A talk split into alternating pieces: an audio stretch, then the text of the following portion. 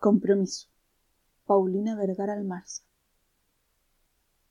Corrió jadeando, aún con el sonido de los disparos en su memoria, el aire tenso y los gritos de sus compañeros, huyéndolos más y desafiándolos menos, la alentaron a seguir.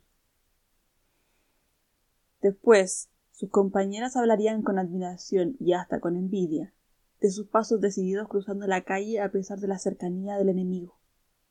Pero ella recordaba, orgullosa, que corría detrás del amor de su vida, el inalcanzable presidente de la Federación de Estudiantes, que se dejó atrapar en el baño del estacionamiento, escondite ideal para un beso.